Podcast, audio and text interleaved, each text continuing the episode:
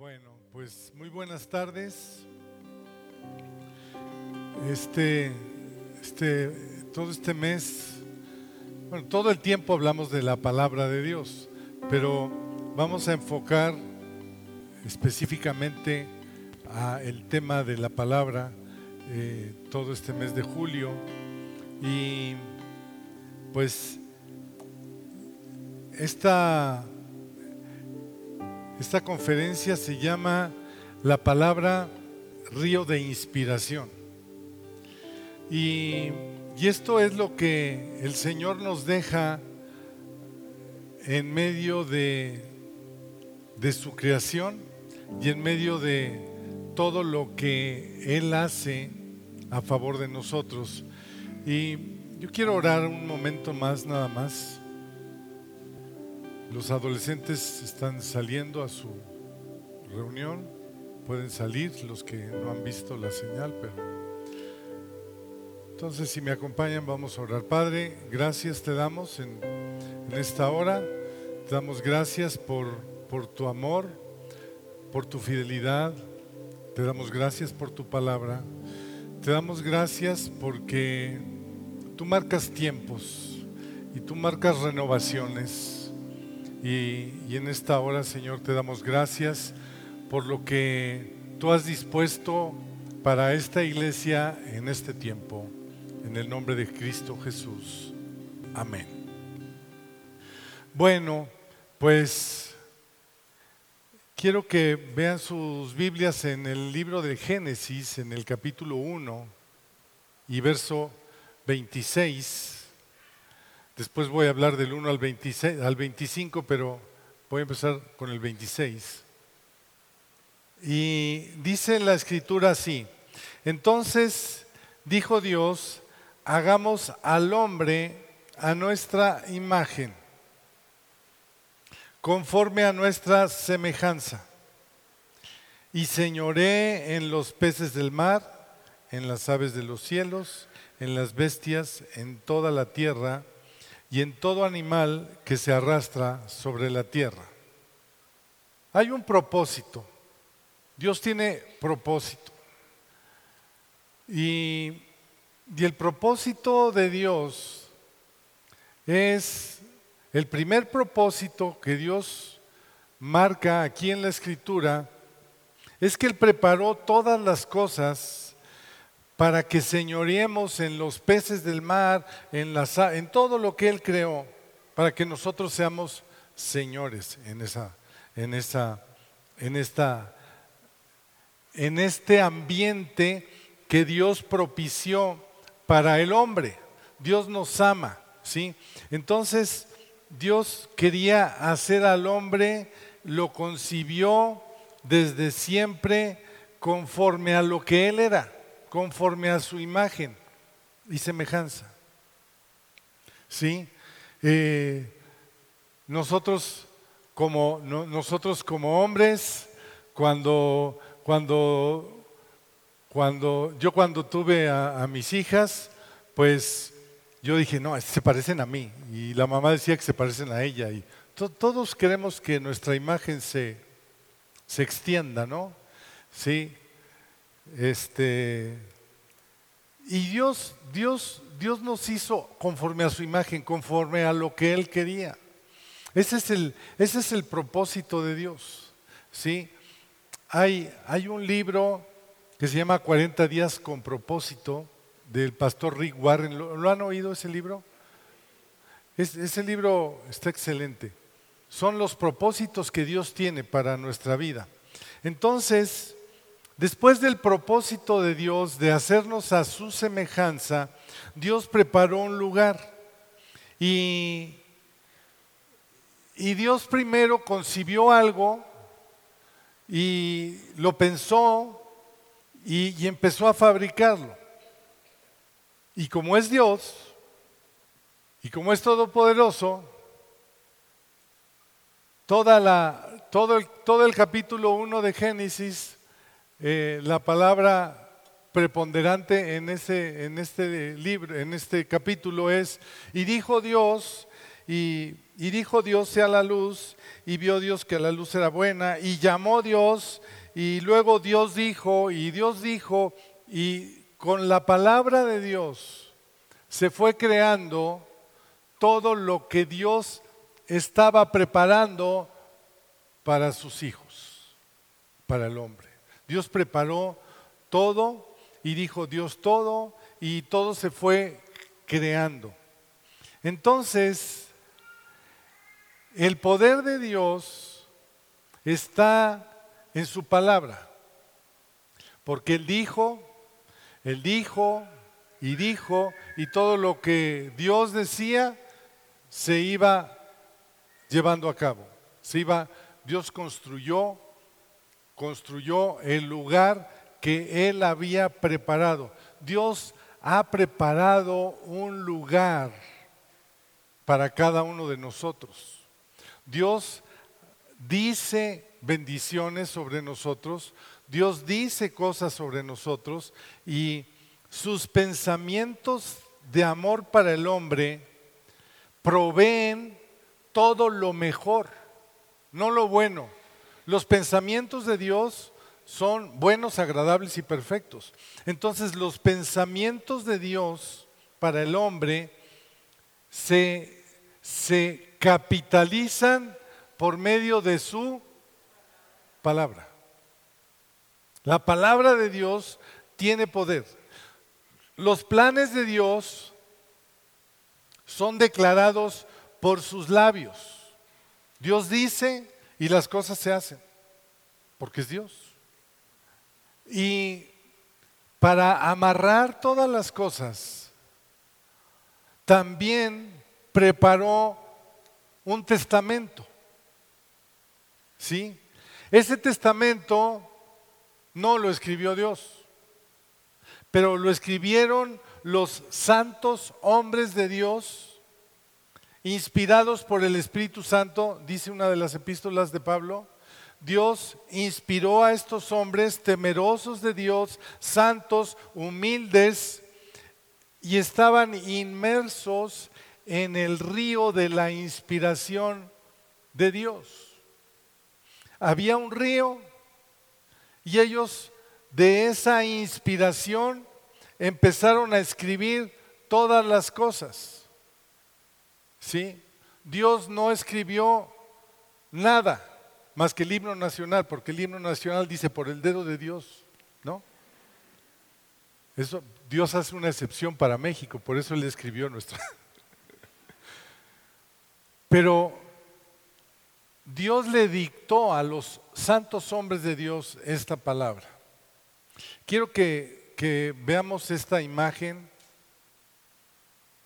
En medio de todo, en medio de, toda la Biblia, porque todo lo que están viendo ahí son los libros de la Biblia. Y en medio de todos estos viene, viene un río y es un río de inspiración.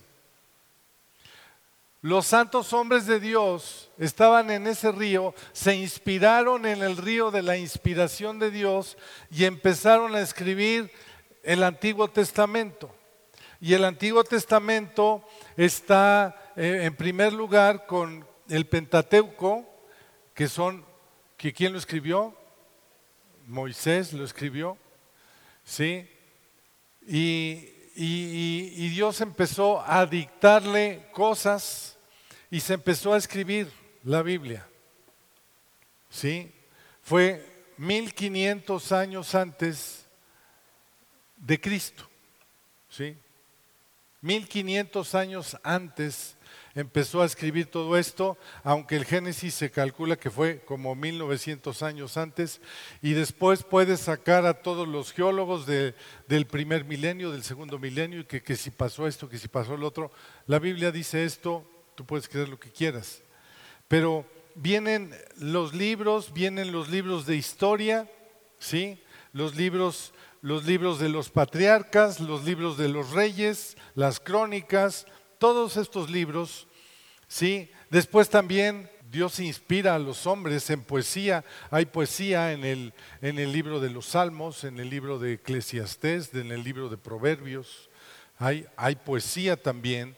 Y después hay profetas, profetas mayores y profetas menores, y, ahí acaba el Antiguo Testamento. Pero después del Antiguo Testamento, el río de Dios continúa. Y parte la, y parte la historia justamente con el nacimiento de Jesús. Entonces vienen otras generaciones y empiezan a escribir, en primer lugar, la biografía de Jesús, que son los cuatro evangelios. El Nuevo Testamento se empieza a escribir. Después vienen las epístolas, también eh, eh, eh, las epístolas generales y las epístolas de Pablo. Pablo escribió, hay todas esas epístolas que ven ahí. Pero el Dios sigue escribiendo y sigue hablando y Dios, Dios nos dejó el testamento completo. ¿Sí? Desde Génesis hasta Apocalipsis. Empezamos con el primer capítulo de Génesis y no voy a terminar todavía, pero vamos al último capítulo de la Biblia, que es Apocalipsis. ¿Sí? Está al final de tu Biblia.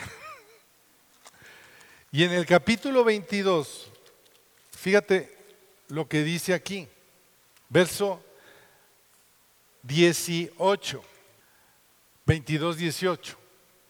Y dice la escritura así, yo testifico a todo aquel que oye las palabras de la profecía de este libro. Dice, yo testifico, yo testifico a todo aquel que oye. Es, un, es, un, es una acción presente. No dice yo testifico a todo aquel que oyó, a todo aquel que sabe, sino al que está oyendo ahora la palabra de Dios. Yo testifico al que está oyendo. Dios está hablando. Efectivamente la Biblia aquí termina, esta es mi última hoja de la Biblia, pero Dios sigue escribiendo en el corazón de cada uno de nosotros porque Dios tiene planes y propósitos personales para cada uno de nosotros. Y no nos podemos salir de lo que de lo que de el libro de Génesis Apocalipsis. No le podemos quitar ni le podemos añadir, porque ese es la inspiración de Dios. Y todo lo que hagamos después de la inspiración de Dios es una buena idea, un buen propósito de lo que, de lo que a lo mejor tú piensas. Y, puede, y yo creo que hay muchas personas que tienen buenos pensamientos y tienen, tienen buena voluntad, pero yo creo que la voluntad de Dios es perfecta y, está completa. Entonces aquí mismo dice que si alguno, en la segunda parte del 18, si alguno añadiere a estas cosas algo, si alguno añade a estas cosas algo, Dios va a traer sobre esas personas las plagas que están aquí mismo en la Biblia, que cayeron sobre, eh, sobre la humanidad por causa de la desobediencia. ¿Por qué le fue mal a la humanidad que está descrita en este libro? Porque, ¿por qué? Porque desobedecieron a Dios. Entonces, el, desobedecer a Dios también implica añadir cosas. ¿Sí? Hay un montón de filosofías, hay un montón de pensamientos. Está la nueva era, está la idea de fulano de tal. Hay iglesias pseudo cristianas que añaden cosas a la palabra, pero eso va a traer maldición, va a traer, va a, venir a nosotros las maldiciones que están escritas en este libro. Por eso es importante que nosotros estemos atentos a la palabra de Dios sin aumentarle y sin quitarle nada. Sí, sí, me explico, vamos bien. Después dice el 19, que si alguno quitare de las palabras del libro de esta profecía algo, Dios quitará su parte del libro de la vida y de la santa ciudad de las cosas que están escritas en este libro. Cuando, cuando Cristo cuando Cristo te encontró, porque Cristo te encontró, tú no lo buscaste. Dios Dios preparó un encuentro contigo para perdonar tus pecados y para darte salvación. Cuando Cristo propició este, este encuentro con cada uno de nosotros, tu nombre fue escrito en el libro de la vida. ¿En el libro de qué? De la vida. De la vida eterna. Tu nombre fue escrito como ciudadano del reino de Dios. ¿Sí? El, el reino de Dios, en el reino de Dios gobierna la justicia, el gozo y la paz de Dios. Entonces, nosotros no le podemos quitar nada a la Biblia porque si no, nuestro nombre está borrado de la, del libro de la vida. Las promesas de Dios Aquí les voy a dar un, una, vamos a aterrizar algo teológico de algunas corrientes que hablan de la Biblia, pero que dicen que la salvación no se pierde. Este libro está sellado en el último capítulo y dice que si tú le quitas algo a este libro, pues entonces tu nombre es borrado del libro de la vida. Entonces, aclaración teológica, nada más. ¿Sí? ¿Hay alguna duda? ¿Vamos bien? Bueno, entonces, este río de inspiración no cambia y es verdad porque es palabra de Dios. Dice, voy a acabar de leer la Biblia aquí, el que da testimonio de estas cosas dice, ciertamente vengo en breve. Amén. Sí, ven Señor Jesús.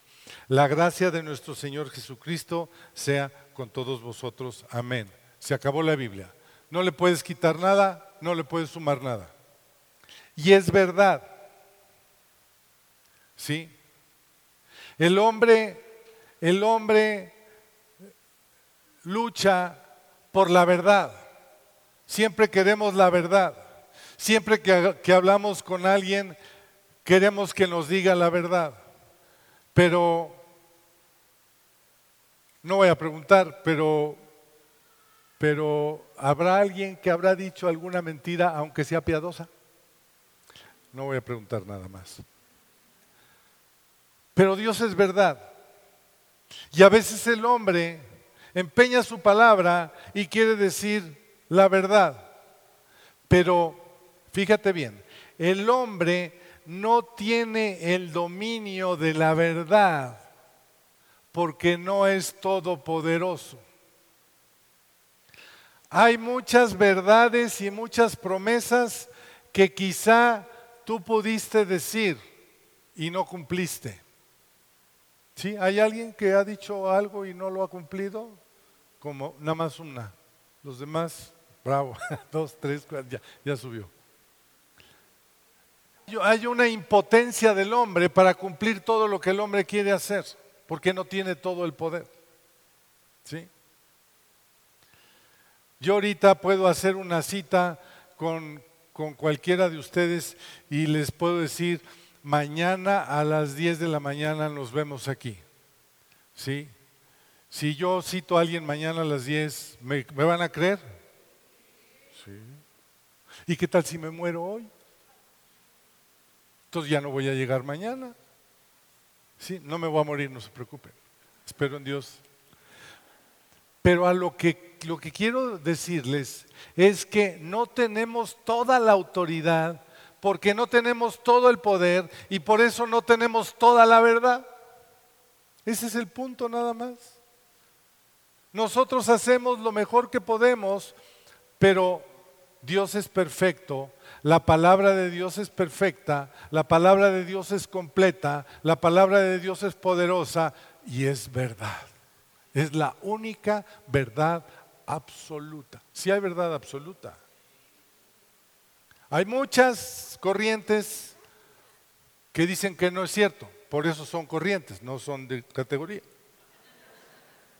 Porque hay una verdad absoluta, es Dios. Ningún hombre puede tener una verdad absoluta, pero Dios sí tiene una verdad absoluta, porque Él es el Todopoderoso. ¿Vamos bien? Bueno, entonces, la palabra de Dios es verdad. Y Dice, vamos, ahora vamos por favor a el Evangelio según San Juan en el capítulo 1, por favor. Del versículo 1 al 5. Dice, en el principio era el verbo, y el verbo era con Dios, y el verbo era Dios. ¿Qué es el verbo? El verbo es la palabra en acción, ¿no? Casa es, una, es, un, es, un, es, es un nombre que no tiene acción. Tú dices casa y pues te, te ves una casa.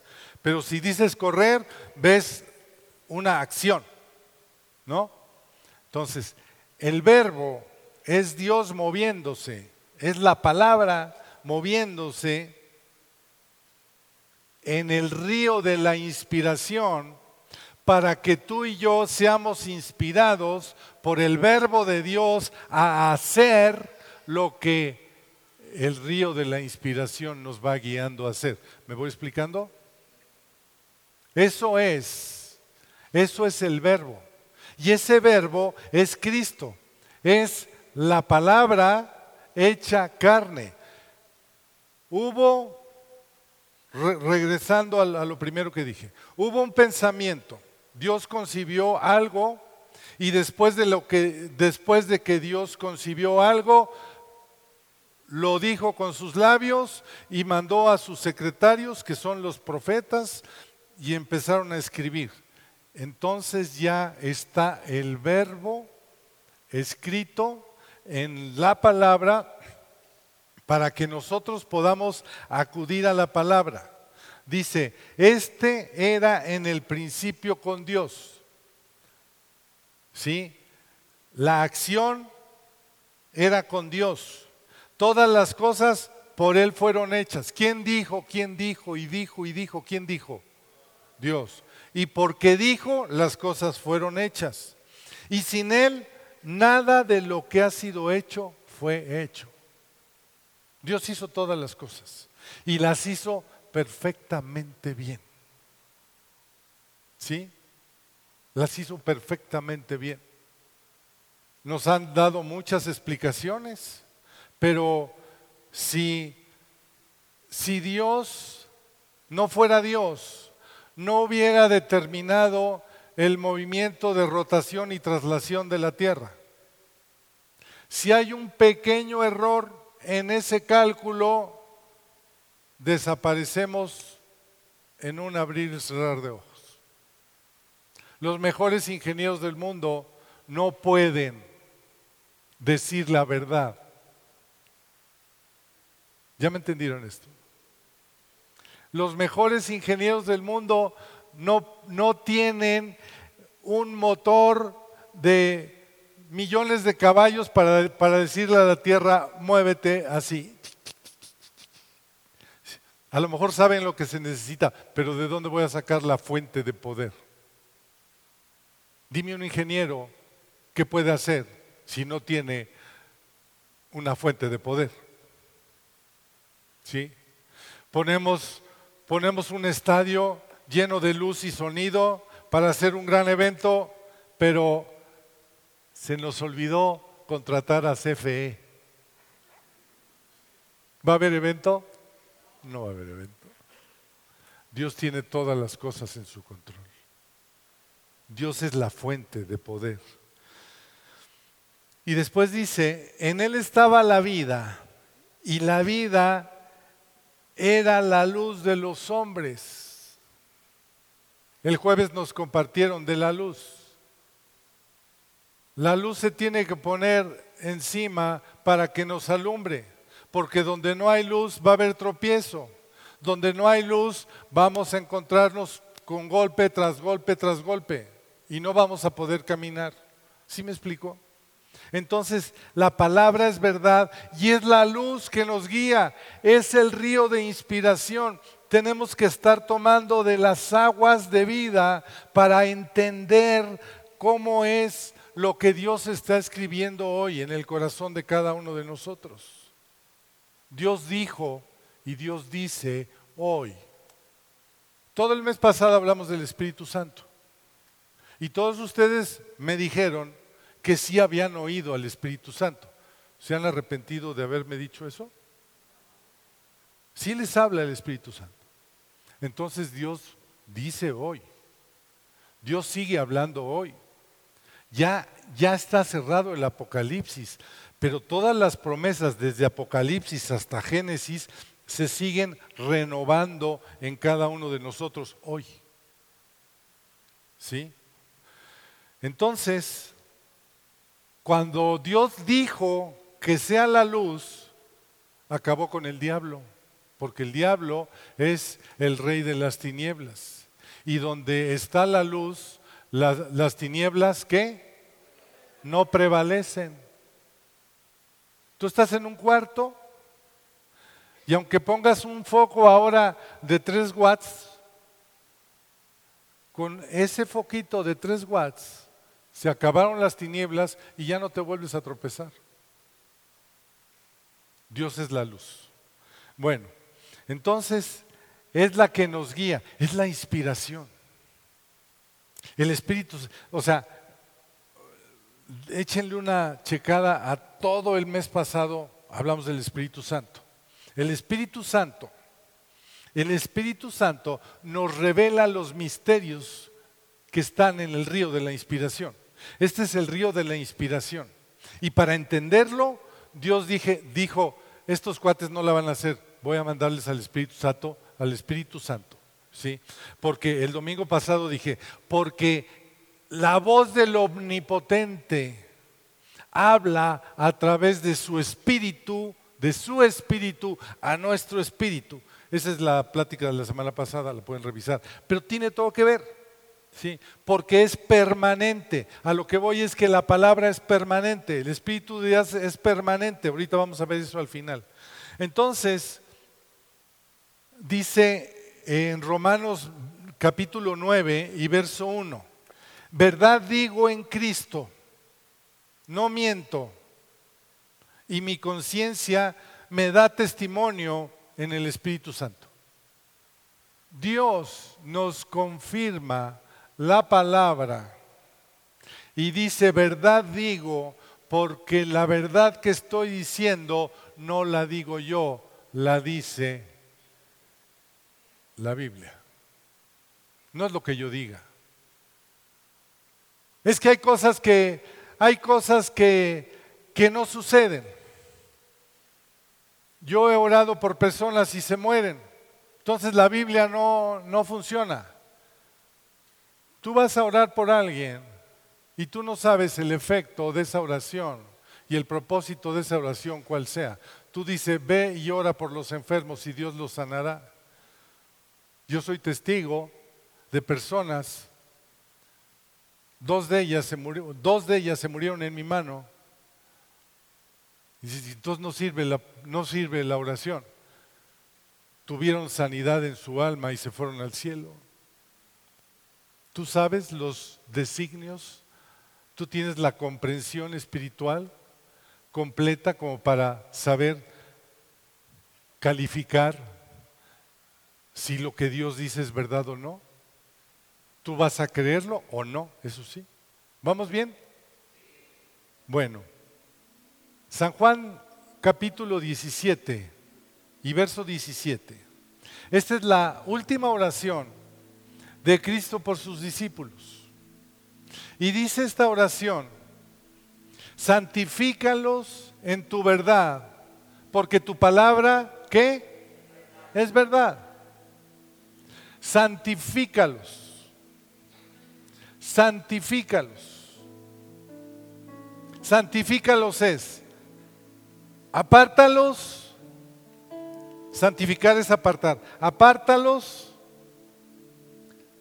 de todas las mentiras, de todas las tinieblas, porque aquí está la luz en la verdad, para que no sean tropezados, apártalos en tu verdad. No permitas que las tinieblas vengan a ellos, que no se contaminen con las tinieblas, porque desde el principio lo primero que Dios hizo en la tierra fue separar la luz de las tinieblas. Lo acabamos de leer, ¿sí o no? Lo acabamos de leer. Entonces, aquí Cristo vuelve a decir, santifícalos en tu verdad. Tu palabra es verdad. Tu palabra es verdad. No hay otra verdad. No hay otra verdad. Tú puedes decir alguna verdad, pero no tienes todo, todo el poder de Dios para que sea verdad lo que tú digas. ¿Sí me explico?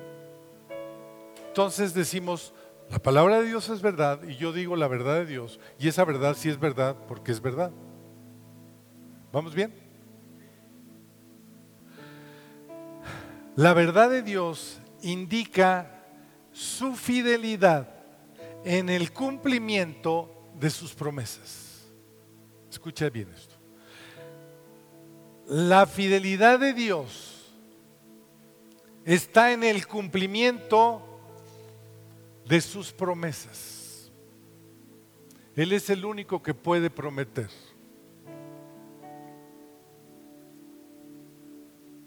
Tenemos un dicho aquí en México.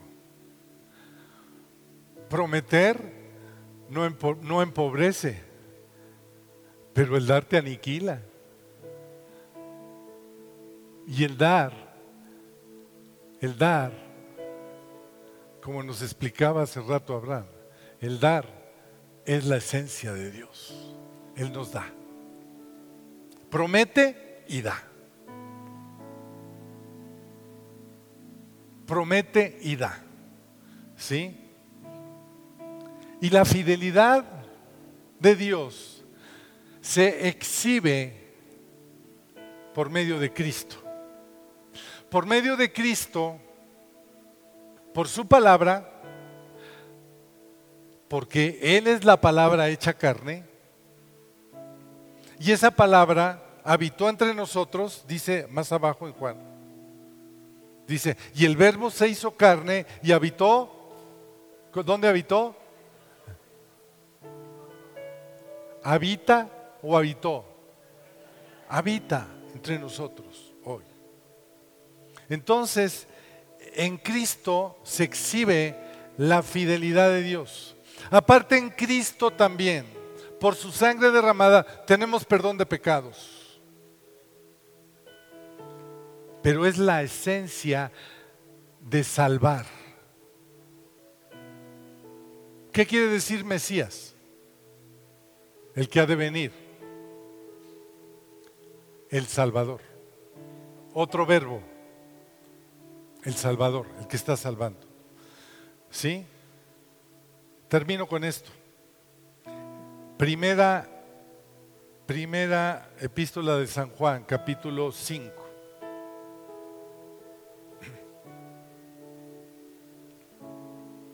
Dice el verso 6. ¿Ya lo tienen?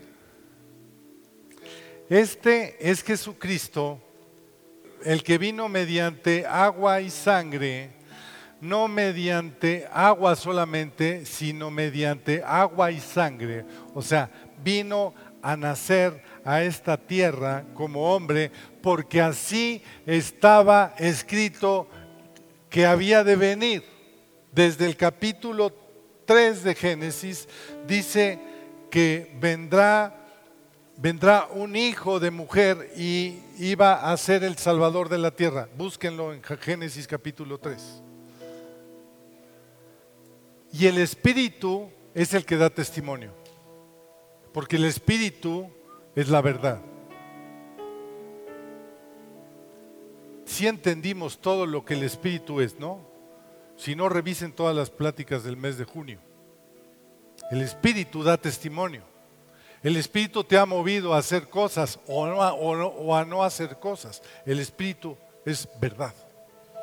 Porque tres son los que dan testimonio en el cielo. El Padre, el Verbo. ¿Quién es el Verbo? Cristo. ¿Quién es el Verbo? Cristo. Y Dios el Padre. Y el, el Padre, el Verbo y el Espíritu Santo. Estos tres son uno. Son uno. No hay diferencia. No hay diferencia. Y tres son los que dan testimonio en la tierra, el espíritu, el agua y la sangre, y estos tres concuerdan. Nueve.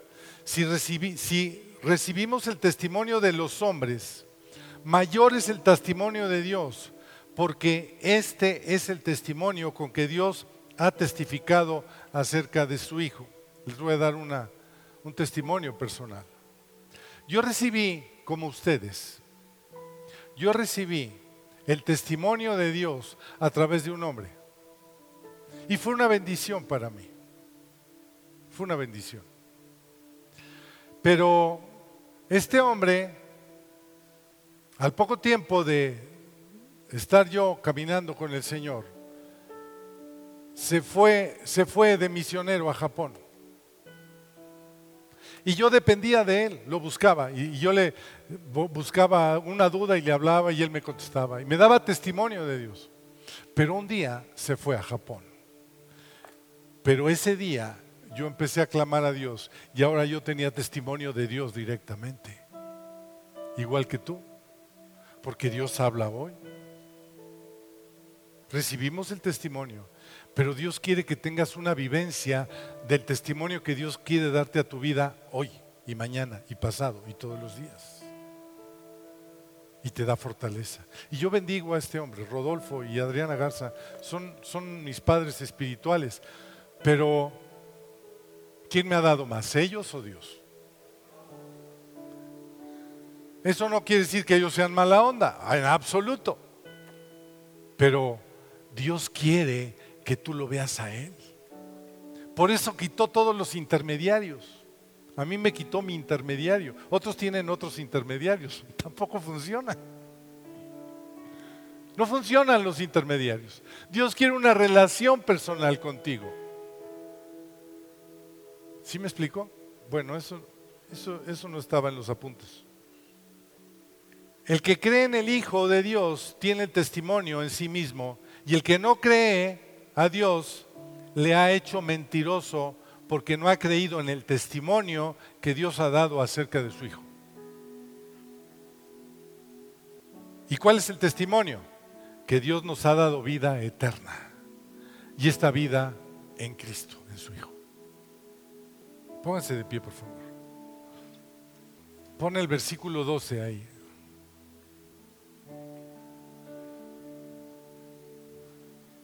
Lean en voz alta eso.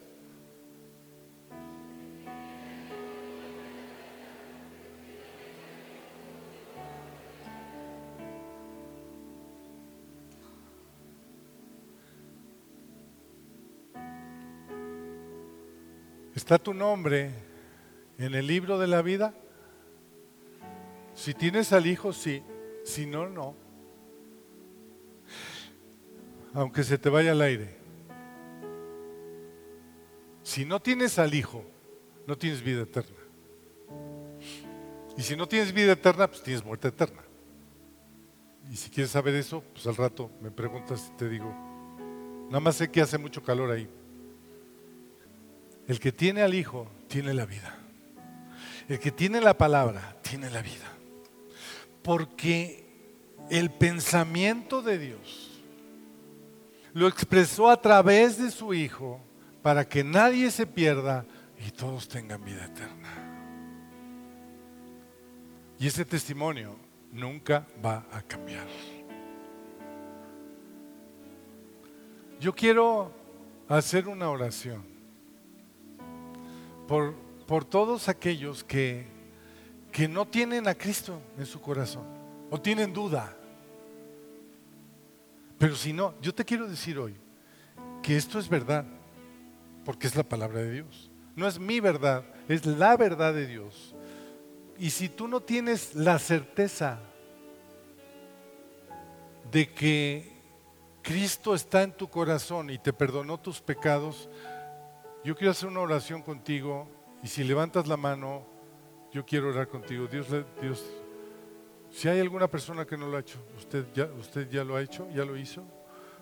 Si nunca lo han hecho y lo quieren hacer hoy, vengan aquí y yo voy a orar con ustedes.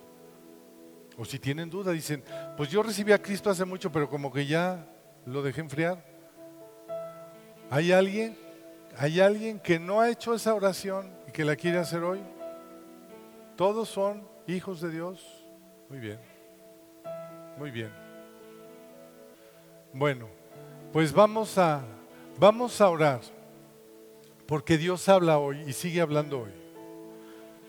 Yo voy a orar esta mañana porque Dios nos dé hambre de oír su palabra.